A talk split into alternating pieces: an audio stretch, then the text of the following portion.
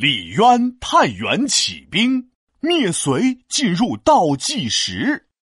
皮大龙，你看你扬州的小吃你也吃过了，是不是该给我讲讲那个姓李的人是谁了吧？啊，什么姓李的人呢？你说的是你爸爸李大俊呐？嘿，你这个人怎么记性都用在吃上了呀？你不是说推翻隋朝、建立新王朝的人不是李密，而是另外一个姓李的人吗？那个人到底是谁呀？哎，对了，哎，我也姓李，那个人不会是我爷爷的爷爷的爷爷的爷爷吧？嗯，也许，呃，可能，说不定吧。毕竟有时候瞎猫还能碰上死耗子呢。嘿嘿，这个人呐，出自名门世家，祖上都是能人。他就是隋朝的大臣，唐朝的开国皇帝李渊。哦，原来隋朝之后的新王朝是唐朝啊！嘿，我知道唐朝以胖为美，对不对？我妈呀，要是穿越回唐朝，那一定是一个大大大大大大美人了。啊！你居然敢说妈妈胖，小心她听到了以后，把你的巧克力都没收了。哎呀，管胖瘦。在我心中都是最美的啦。不过你刚刚不是说李渊是隋朝的大臣吗？他不好好帮助隋炀帝，怎么想起来建立唐朝了？还不是因为隋炀帝他爱折腾，搞了许多大工程，各地的农民日子都没法过了，联合起来反抗隋朝的统治。当时李渊虽然作为大臣，奉隋炀帝之命对起义进行镇压。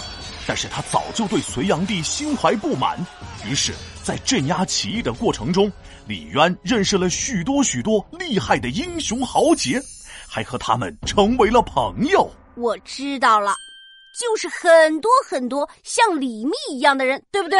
既有能力，也有想帮助百姓的心。没错，不过这些事都被隋炀帝看在了眼里。隋炀帝当时很害怕，担心有一天李渊会和这些英雄好汉一起推翻自己的统治，于是专门派了人监视李渊。嗯，这隋炀帝还挺聪明。这隋炀帝再聪明，也不如李渊聪明。为了打消隋炀帝的怀疑，李渊是假装自己爱喝酒，没事就来一大口，心里打着小九九，表面啥事儿都没有。隋炀帝杨坚于是对他渐渐放松了警惕。那后来李渊是怎么打败隋炀帝的呀？隋炀帝南下扬州前，任命李渊为太原留守。李渊表面上奉命继续镇压农民起义，但是暗地里依旧招揽着各种人才。可后来发生了一件事，让隋炀帝对他起了杀心啊！什么事儿啊？李渊管的地方又出了个造反的人。隋炀帝知道了这个消息后，是气得不行啊，心想：好啊，我让你李渊做太原的留守，你这守的挺好啊。给我守出了一个大反贼，要是再让你多守两天，是不是大隋朝都能让你给守没了？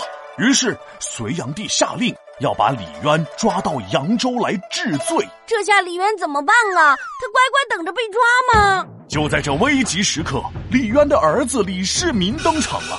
他劝李渊赶紧起兵反隋。李世民说：“爹啊，这都啥时候了，你还不起兵，等啥呢？”等到那花儿都谢了呀！现在反正你去扬州借隋炀帝是死，起兵谋反也是死，为什么不拼一拼呢？如果起兵成功了，你不仅可以活下来，还可以当皇帝，这不好吗？这李世民的口才也太好了，听得我都心动了。要我说，这李世民还真是古今劝人第一人呢。你想想，你都心动了，李渊还能不心动？俗话说得好，心动不如行动。李渊这一次终于下定了反隋的决心，短短五个月时间，就率领军队攻下了长安。之后，隋炀帝在扬州被杀，隋朝灭亡。同年，李渊建立了唐朝，成为了唐朝的开国皇帝。皮大龙敲黑板，历史原来这么简单。李渊、太原当留守，暗中结交好朋友，终于有天时机到，推翻隋朝显身手。